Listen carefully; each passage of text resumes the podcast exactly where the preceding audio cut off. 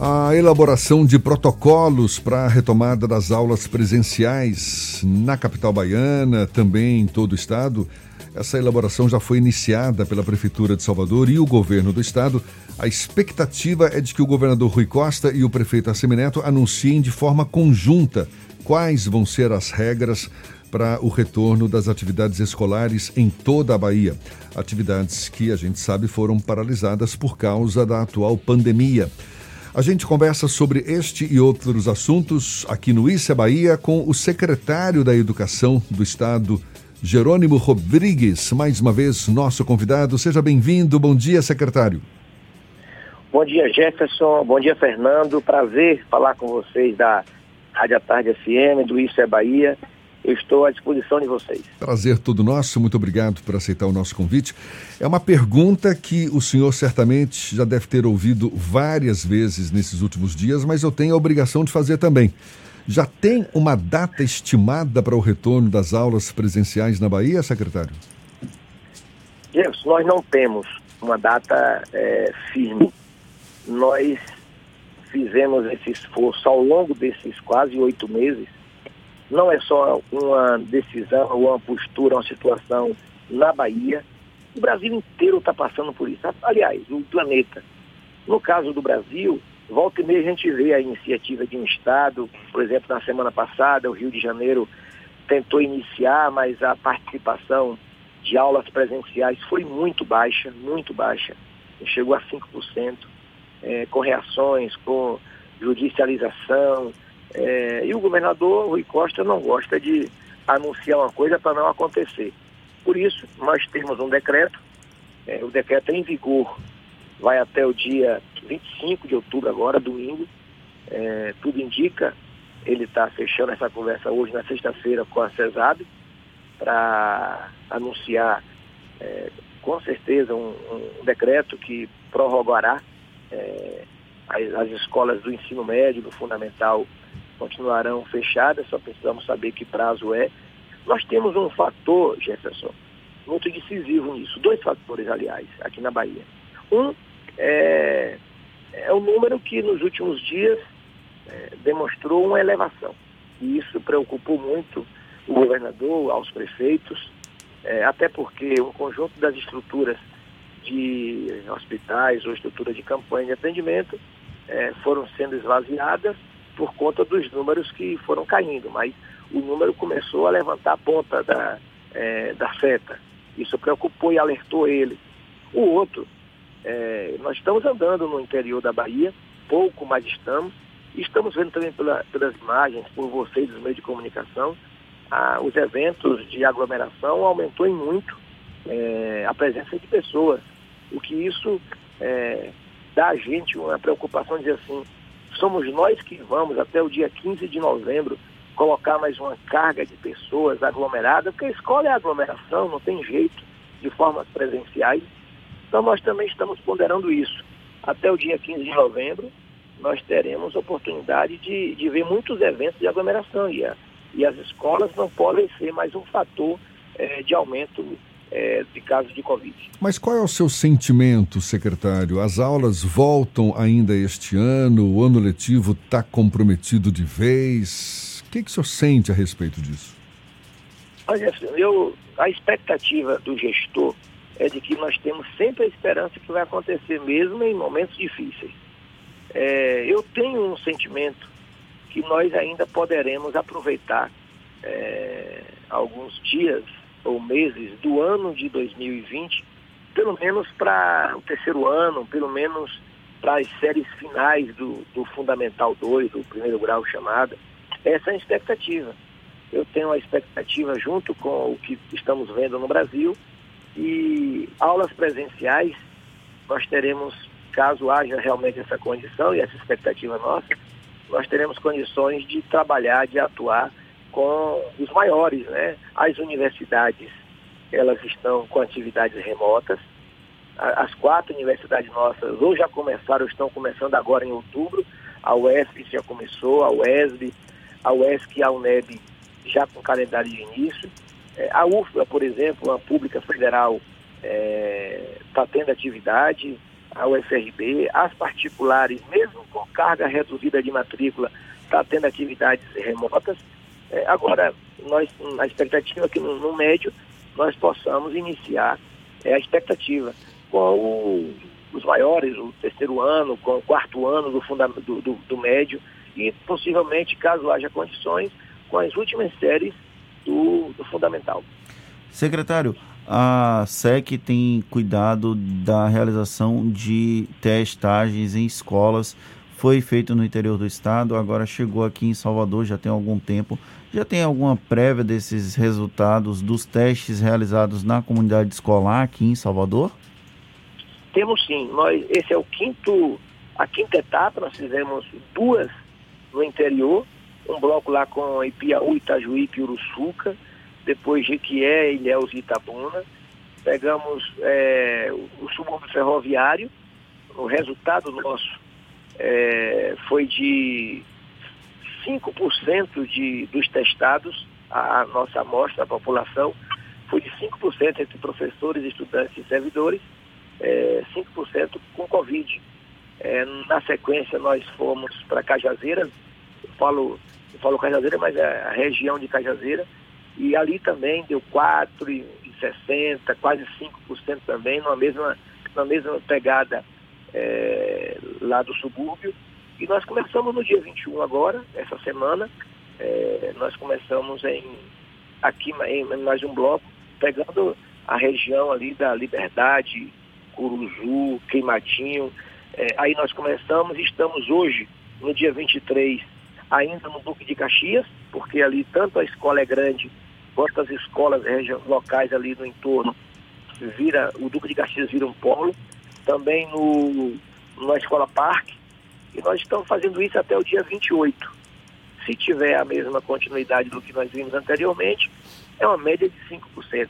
Nós chegamos, na verdade, é, Jefferson e Fernando, no, no, interior, o primeiro bloco de municípios, que foi Ipiaú, Itaju e Piruçuca, ali foi o primeiro bloco que nós detectamos um dos municípios chegou até 6% de pessoas infectadas. Para a gente foi um susto naquele momento inicial. Quando nós pegamos o segundo bloco de municípios, Ilhéus, Itabuna e Jequié, ali foi o susto, foi, foi três vezes, quatro vezes mais, porque teve um dos municípios que chegou a 25% de positivos, 25, um quarto da comunidade escolar é, estava, ou teve, ou tinha tido ou estava de Covid, é, um quarto. Se naquele momento nós iniciássemos as aulas, digamos assim, nós estaríamos jogando uma carga de 200 mil pessoas, ou que já tiveram, ou que estavam com Covid, é, no, no, mundo da, da aglomeração, porque nós temos 800 mil estudantes, cerca de 800 mil estudantes, e um quarto é justamente 200 mil estudantes. Então, levando para casa, trazendo de casa.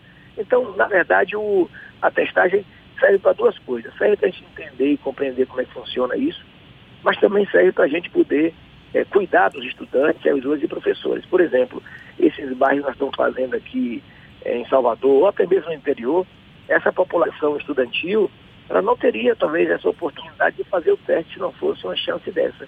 E mais, é, quando um deles ou uma delas é, está acometida do Covid, a família passa a ser acompanhada, monitorada pelo órgão de saúde. E uma segunda vitória, que eu acho que é um ganho muito grande, é, no ato que eles vão fazer lá o, a, o credenciamento com seus dados, ele já passa a fazer parte do SUS, do Sistema Único de Saúde. Ele é cadastrado no Sistema Único de Saúde. Coisas que a gente só vê isso na nossa vida cotidiana, quando a gente está grandão, adulto, que precisa do sistema, que vai se cadastrar. E agora não.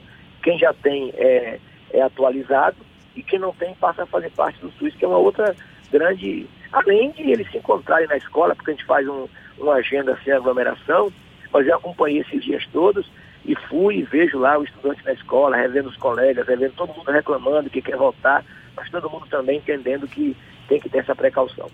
Secretário, o governador Rui Costa anunciou recentemente pagamento de mais uma parcela do Vale Alimentação Estudantil no valor de 55 reais, não é isso? O valor de cada parcela para os estudantes matriculados regularmente na rede estadual. O que está previsto além dessa quarta parcela? Esse, os estudantes eles vão, vão ser beneficiados por esse vale alimentação por mais quantas vezes? Nós fizemos, primeiro, nós reconhecer que esse é to, todo um recurso do Tesouro Estadual, é do governo, não tem um centavo aí do governo federal, é tudo recurso do Estado. outra coisa, nós não tínhamos previstos esses valores de recursos todos é, para o ano de 2020. O orçamento, todo mundo sabe que é feito de um ano para o outro. E como nós não sabíamos que aconteceria essa situação, a gente não tinha previsto. É, depois o governador resolveu fazer o que nenhum estado fez, colocar esse, essa, esse valor, esse vale, para todos os estudantes da rede estadual, ou seja, 785 mil estudantes. Outra situação, a Bahia, então a Bahia é o único estado que paga toda a rede. Tem estados que paga é, só os estudantes do Bolsa Família, outros do CAD Único, é, outros fazem uma amostragem e a gente pagou a todos, ou está disponibilizando para todos, pelo menos. E o valor, a Bahia e São Paulo são os únicos estados que pagam 55 reais. Tem estado que paga 20, 30, 40, 50. Então isso nos dá uma, uma, uma conta de 55 reais vezes quase 800 mil estudantes, 44 milhões por parcela. Não estava previsto 44 milhões. Nós pagamos a primeira, aí fizemos a matemática, pagamos a segunda. Nós, somos, nós não anunciamos quatro ou cinco parcelas, anunciamos a parcela, como nós estamos fazendo agora. Então nós pagamos três. Essas três, quando nós fechamos o circuito das três, veio a demanda de se preparar as escolas para o retorno. A gente tinha que estar com isso pronto, porque se em algum momento tivesse condições de voltar às aulas, as escolas teriam que estar prontas com álcool em gel, com máscara, mais uma farda, ventiladores, pias, lavados, termômetro. Então nós paramos para. porque também não estava prevista essa preparação das escolas. Foi uma outra, é, outro, foi um outro investimento de recurso muito alto. Bom, nós pagamos as três, fizemos os investimentos nas nossas escolas, e aí nós fizemos a matemática e vimos é, que nós temos condições de pagar mais uma parcela. O governador, portanto, anunciou para agora, é, segunda-feira, dia 26, mais uma parcela. É, o que é que há mais, respondendo a você? A outra possibilidade? Não, nós estamos é, aguardando para ver o comportamento do nosso orçamento. Se, se houver condições, o governador vai autorizar mais uma, quem sabe ainda aí para novembro e, ou dezembro, não tendo condições, a gente, nós estamos fazendo isso. Não dá para a gente anunciar depois a gente não cumprir. Agora, eu quero aproveitar é, a oportunidade de, dessa comunicação com a rádio, que é muito bem ouvida, é, estudante que porventura não recebeu, qualquer estudante que não recebeu a primeira parcela ainda pode receber. Se ele foi matriculado e ele, ele não foi lá, não procurou, não cadastrou, é só a gente poder fazer o cadastro, mandar para a Lelo fazer o cartão e devolver para que ele possa receber ainda até o mês de outubro. Ele ainda recebe a primeira parcela se ele, se ele não recebeu. Porque a gente fecha e esgota a primeira parcela. E assim também serve a segunda parcela e a terceira. Então, um estudante que não recebeu nenhuma parcela, ele pode ir lá receber as quatro parcelas. É, e a outra situação é que nós mantivemos o regramento de que é um vale alimentação. Não vale comprar outra coisa se não for comida, alimento. E nós temos é, essa quarta parcela tem uma outra facilidade para a gente. Que não vamos ter aquela agonia que tivemos na primeira, na segunda, os estudantes não têm cartão e reclamam daqui, reclamam dali. Foi realmente muito tenso. E foi tenso porque, Jefferson e Fernando, nós não tínhamos o cadastro dos estudantes. É, a gente pode reconhecer isso aqui com muita humildade. Por que, é que nós não tínhamos? Porque a mãe e o pai vai matricular o filho. Chegando lá, a diretora pede os documentos, ele fala, eu não tenho CPF.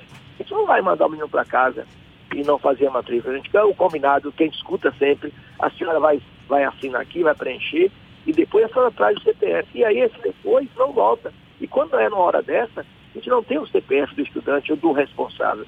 Então tivemos que correr atrás de quase 400 mil estudantes que não tinham esse cadastro, os diretores correram, buscaram, etc. Então agora está todo mundo já com o cartãozinho na mão, é, com o cadastro feito, vai ser mais fácil.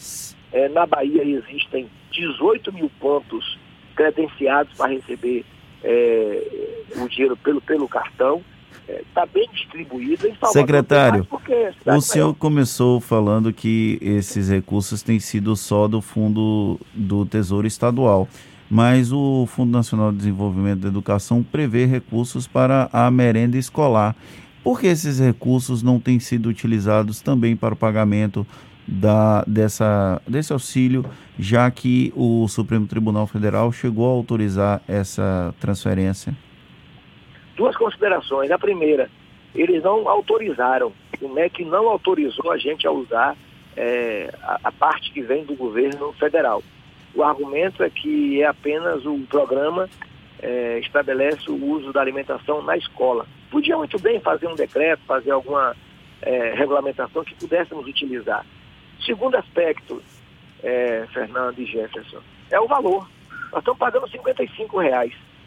O valor que o MEC manda por mês, em média, em média, chega a R$ 7,20 a R$ 8,00. Portanto, ajudaria, claro, qualquer ajuda, qualquer ajuda é ajuda.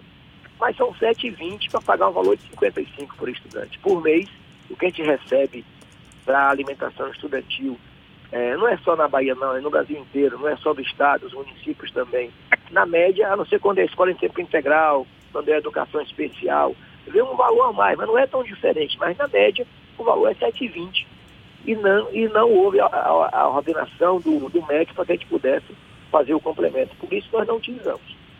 Secretário Jerônimo Rodrigues, secretário estadual da Educação, muito obrigado pela sua participação conosco aqui no Issa Bahia. Um bom dia e até uma próxima. Jefferson, você e a Fernanda, um abraço. Parabéns aí pelo programa de vocês. É, eu deixo um abraço para todos que estão nos ouvindo. É, dizer que quem não quem é desse bairro da região da Liberdade é, procure sua escola, se perder o dia, ligue lá para a gente poder fazer um horário, não fique sem fazer o teste. E para os estudantes todos da Bahia que nos ouvem nesse momento, é, na segunda-feira teremos o prazer de pagar mais uma parcela. E pedir por último que a gente possa, nesse processo eleitoral, fazer um bom debate para fazer o, a escuta e a proposição de uma boa educação, que as eleições municipais possam acontecer em menos de um mês fortalecendo a educação é, no processo eleitoral municipal, seja para o prefeito ou para a prefeita, seja para os vereadores, que a educação seja um tema central no debate das eleições municipais de 2020. Forte abraço e até a próxima.